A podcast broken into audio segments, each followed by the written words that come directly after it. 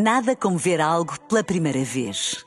Porque às vezes, quando vemos e revemos, esquecemos-nos de como é bom descobrir o que é novo. Agora imagine que viu o mundo sempre como se fosse a primeira vez. Zais. Veja como se fosse a primeira vez. Na rádio, no digital, em podcast. Música para sentir, informação para decidir.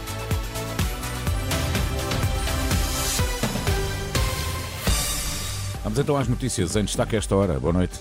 Olá, boa noite. António Costa não dará conselhos de bancada e não tem idade e vontade de meter papéis para a reforma, pelo menos para já. Não é só o caso das gêmeas luso-brasileiras a comprometer o nome do filho do Presidente da República. Avança a TVI. António Costa garante que não tem idade nem vontade para meter os papéis para a reforma. Depois de ter votado para as eleições internas do PS, o ainda líder do partido e primeiro-ministro de missionário assegurou que vai manter-se ativo, quer seja na política ou noutra área profissional. Há uma coisa que é certa, não tenho nem idade para meter os papéis para a reforma, nem vontade de meter os papéis para a reforma e, portanto, que, vou trabalhar e eu vou, falo aí com gosto. Tenho tido a felicidade ao longo da vida, eh, com exceção de dois anos, ter tido sempre trabalhos que gostava de ter. Acho que também é ter, é ter novas oportunidades, ter mais trabalhos que me deem gosto. António Costa deixa a liderança do PS oito anos depois e diz estar disponível para dar conselhos ao próximo secretário-geral do partido, mas só se isso lhe for pedido. São cerca de 60 mil os militantes que podem escolher um de três candidatos. Antes do ainda líder do partido votou o anterior, António José Seguro, o socialista que se afastou da política depois de perder a liderança do partido precisamente para Costa. Seguro aproveitou a oportunidade esta tarde para enviar um recado aos líderes políticos, entre eles o Presidente da República, para que levem os portugueses a reencontrarem-se com as instituições e admitiu que está preocupado com a situação que o país atravessa. Nos 50 anos da democracia, eh, o país deveria estar melhor em muitos aspectos. A vida dos portugueses devia estar melhor em muitos, eh, em muitos aspectos. É certo que se fez muito, mas sobretudo vive muito preocupado com esta falta de confiança nas instituições.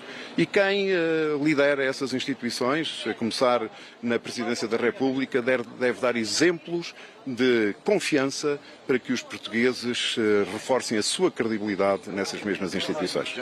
António José Seguro, hoje e amanhã os socialistas escolhem através de eleições diretas quem sucede a António Costa. Amanhã à noite ficamos a saber se o próximo secretário-geral socialista é Pedro Nuno Santos, José Luís Carneiro ou Daniel Adrião. Não é só o caso das gêmeas luso-brasileiras a comprometer o nome do filho do Presidente da República. Segundo avança a TVI, Nuno Rebelo de Sousa terá também tentado intervir no negócio da Santa Casa de Misericórdia de Lisboa, no Brasil. Antes do cancelamento de uma parceria entre a Santa Casa e o Banco de Brasília, Nuno Rebelo de Sousa reuniu-se com a ministra Ana Mendes Godinho por duas vezes. A ministra confirma, mas garante que o negócio só foi abordado num desses dois encontros e que recusou a proposta de Nuno Rebelo de Sousa para um encontro com o presidente do Banco de Brasília. A independência de Mário Centeno não ficou comprometida com o convite de Costa para ser primeiro-ministro, foi o que concluiu a Comissão de Ética do Banco Central Europeu.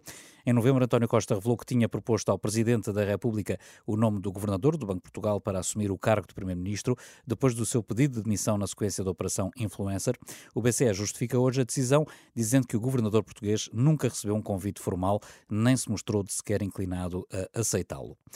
Os polícias vão endurecer as suas formas de luta. A decisão foi tomada durante os plenários realizados hoje nos aeroportos de Lisboa, Porto e Faro, por iniciativa da Associação Sindical dos Profissionais da Polícia. Os agentes da PSP exigem tratamento salarial igual à Polícia Judiciária e a revisão dos suplementos remuneratórios. Os transportes públicos estão com mais passageiros. Desde janeiro e até ao mês passado, o Metropolitano de Lisboa, a Metro do Porto e a Transtejo Soflusa registraram um aumento de 22% no número de passageiros.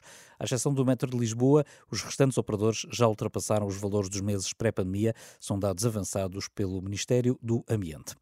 A terminar, foram apreendidos pela ASAI 220 brinquedos por incumprimento das regras de segurança. A Autoridade para a Segurança Alimentar e Económica, nas últimas semanas, avançou com sete processos de contraordenação. Foram fiscalizadas mais de duas centenas de operadores eh, económicos, sobretudo retalhistas. Nada como ver algo pela primeira vez. Porque às vezes, quando vemos e revemos, esquecemos-nos de como é bom descobrir o que é novo. Agora imagine que viu o mundo sempre como se fosse a primeira vez. Zais. Veja como se fosse a primeira vez.